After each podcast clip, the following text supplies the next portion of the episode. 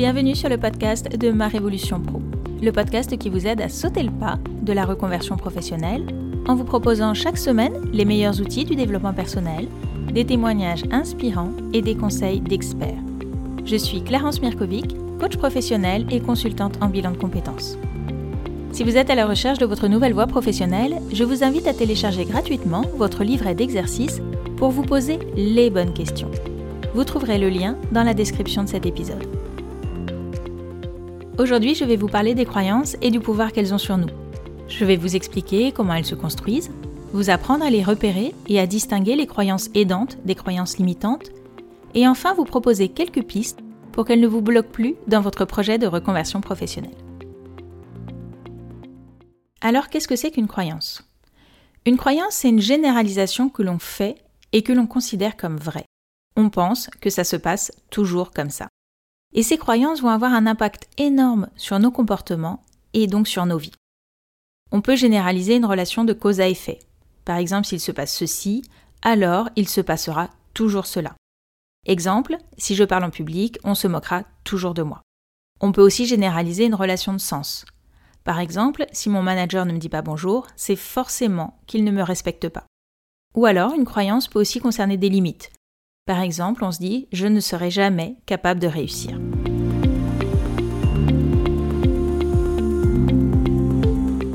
D'où viennent ces croyances? Elles peuvent nous avoir été transmises par nos parents.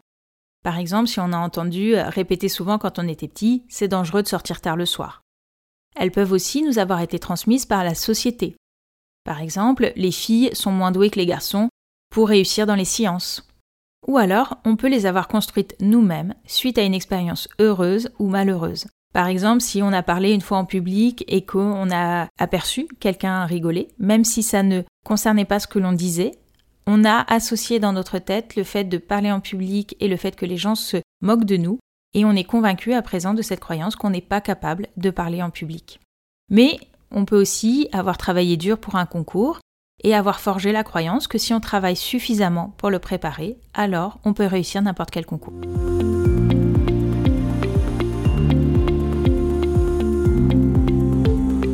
Quels sont l'impact des croyances sur nos vies? Leur impact est très puissant. Elle a été mesurée euh, à de nombreuses reprises, par exemple sur les placebos en médecine, ou encore lors de cette expérience devenue célèbre qui avait été menée dans une école par les chercheurs Rosenthal et Jacobson à San Francisco. Elle avait permis de mettre en avant ce qu'on appelle à présent l'effet Pygmalion. Alors comment s'est déroulée cette expérience? Ces chercheurs ont testé le QI d'enfants dans un quartier pauvre de la ville et ils ont communiqué les résultats à leurs enseignants. Sauf qu'ils ont truqué une partie de ces résultats en surévaluant le QI de 20% des enfants. À la fin de l'année, le QI de tous les enfants a de nouveau été testé et ce qu'ils ont trouvé, c'est que le QI des enfants qui avait été surévalué au départ avait effectivement progressé de 5 à 25% Ce qui signifie que la croyance de l'enseignant au sujet de ses enfants, la croyance qu'il avait d'avoir affaire à des enfants plus intelligents que la moyenne, avait réellement influencé l'intelligence de ses enfants. Ça veut dire que si on généralise cette expérience, que si on pense que quelqu'un possède une caractéristique, alors on va changer notre attitude vis-à-vis de cette personne et on va l'influencer de telle manière qu'elle va effectivement développer cette caractéristique. Et c'est exactement la même chose avec les croyances que nous entretenons avec nous-mêmes. Robert Dills, qui est un coach très réputé spécialiste de la PNL, il explique ainsi que nos croyances bah, peuvent modeler, affecter ou même déterminer notre degré d'intelligence, notre santé, nos relations, notre créativité et même notre bonheur et notre réussite personnelle. Si je suis convaincue de pouvoir faire quelque chose, bah, j'y arriverai, je le ferai. À l'inverse, si je crois que cette chose est impossible, on pourra toujours essayer de me convaincre, ça sera impossible.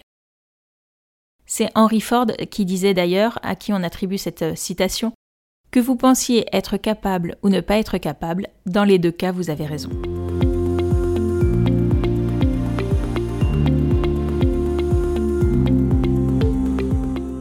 C'est là qu'intervient le concept de croyance aidante ou de croyance limitante.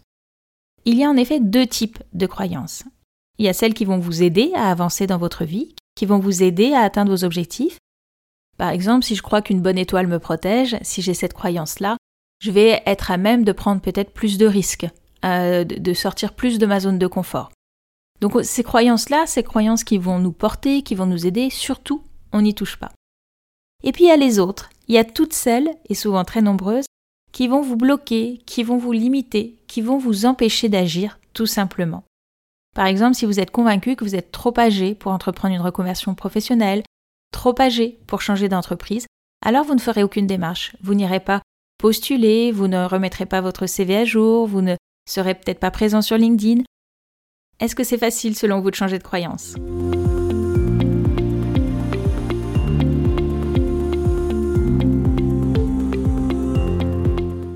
Bah pas vraiment.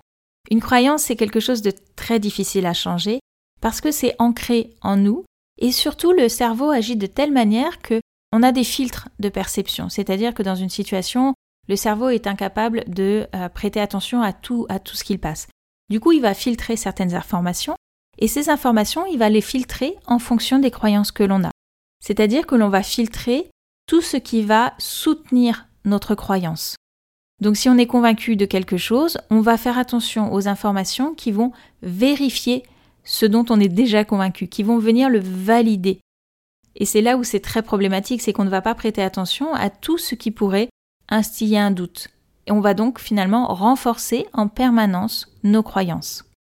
Par exemple, si je suis convaincu, toujours pareil, d'être trop âgé pour changer d'entreprise, euh, pour entreprendre une reconversion, je vais prêter attention qu'aux histoires qu'on va me raconter qui vont concerner des personnes d'un certain âge qui n'ont pas réussi à entreprendre leur reconversion. Je ne vais pas prêter attention à toutes les belles histoires que je vais lire par ailleurs. Celles-là, d'ailleurs, je ne vais même pas les lire. Euh, je ne vais lire que celles qui vont renforcer ma croyance. Pareil, si je suis euh, convaincu que je suis euh, incapable de prendre la parole en public, je ne vais retenir que mes expériences douloureuses. Je ne vais pas retenir les expériences où ça s'est bien passé, où j'ai été bon dans cet exercice de prise de parole en public. Celles-là, c'est comme si elles ne comptaient pas en fait. le cerveau ne va pas les retenir. Robert Dills raconte ainsi dans son livre Changer le système de croyance l'histoire suivante. C'est l'histoire d'un homme qui est persuadé d'être un cadavre. Il ne mange pas, il ne travaille pas, il ne fait que rester assis en affirmant être un cadavre. Un psychiatre arrive un jour et tente de convaincre l'homme qu'il n'est pas réellement mort. Il discute, il argumente longuement, sans aucun succès. Finalement, le psychiatre lui demande Est-ce que les cadavres saignent? L'homme réfléchit et répond Bah non, toutes les fonctions corporelles sont arrêtés, un cadavre ne peut pas saigner. Alors le psychiatre lui propose une expérience. Je vais vous piquer avec une aiguille sur votre doigt et voir si vous saignez. Puisque le patient est un cadavre, il ne peut pas refuser. Le psychiatre le pique donc avec son aiguille et l'homme se met à saigner. Il regarde alors son doigt totalement fasciné et s'exclame Que je sois damné, les cadavres saignent. Là encore, il vient renforcer sa croyance et non pas la remettre en doute. Ce que ça signifie, cette petite histoire, c'est que lorsque vous avez une croyance, même une preuve environnementale, une preuve comportementale ne pourra pas la changer. Parce qu'en fait, une croyance, ça n'a rien à voir avec la réalité. Alors comment faire pour les changer, maintenant qu'on a dit ça?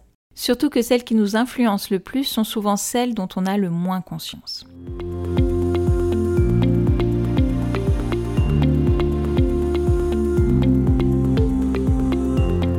La première chose à faire pour modifier ces croyances limitantes, c'est déjà d'en prendre conscience. Il faut déjà les repérer, parce que tant qu'on ne les repère pas, elles vont continuer à nous influencer de manière inconsciente. Pour les repérer, c'est simple, il suffit de porter attention à certains mots-clés qu'on utilise. Surtout dans les phrases définitives. Quand on dit de toute façon, de toute manière, c'est mort, c'est pas possible, c'est toujours comme ça, euh, je vais pas y arriver parce que euh, je suis trop, je suis pas assez. Voilà, tous ces petits mots qui, euh, qui donnent une vision des choses assez définitive, il y a une croyance qui se cache derrière. Je vais vous proposer maintenant un petit exercice pour modifier les croyances qui vous gênent le plus. Vous êtes prêts? Alors prenez un papier, un stylo et commencez à noter les croyances que vous avez sur la société déjà. Par exemple, c'est impossible de se reconvertir après 50 ans, on ne peut pas reprendre une formation, passer un certain âge. Notez aussi les croyances que vous avez sur les autres. Les recruteurs aiment les profils parfaits. Les recruteurs n'aiment pas les profils atypiques. Il faut forcément avoir fait telle étude pour être employé dans tel secteur. Puis vous allez noter les croyances que vous avez sur vous. Je n'y arriverai jamais. Je serai incapable de reprendre une formation et d'apprendre de nouvelles choses. Mon profil ne peut intéresser aucune entreprise. Je ne trouverai jamais ma voie. Une fois que vous avez listé toutes les croyances que vous avez sur vous, que vous avez sur les autres, que vous avez sur la société, repérez celles qui vous bloquent le plus dans votre projet de reconversion professionnelle et posez-vous les questions suivantes. D'où vient cette croyance? Quelle est son origine? En quoi m'a-t-elle servi ou protégé jusqu'à aujourd'hui? Est-ce que cette croyance est toujours vraie? Comment je sais qu'elle est vraie? Est-ce que j'en ai des preuves concrètes, tangibles? Y a-t-il des exemples qui la contredisent, qui montrent que cela n'est pas toujours vrai? En quoi cette croyance m'a-t-elle déjà freiné Que se passera-t-il si je continue à l'entretenir? Que se passerait-il si je ne l'avais plus? Par quelle croyance avez-vous envie de la remplacer? Décidez à présent d'adopter cette nouvelle croyance. Qu'est-ce que cela vous permet de faire? Quelles actions cette croyance va vous permettre d'entreprendre? Qu'est-ce qui va être différent à présent dans votre vie? Remplissez-vous de cette nouvelle façon de voir le monde.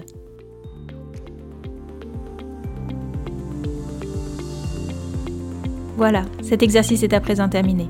J'espère que cet épisode vous a plu et si c'est le cas, je vous remercie de bien vouloir laisser un commentaire sur iTunes et une note 5 étoiles. Ça permettra à d'autres de découvrir ce podcast. Je vous remercie et je vous dis à la semaine prochaine. Au revoir.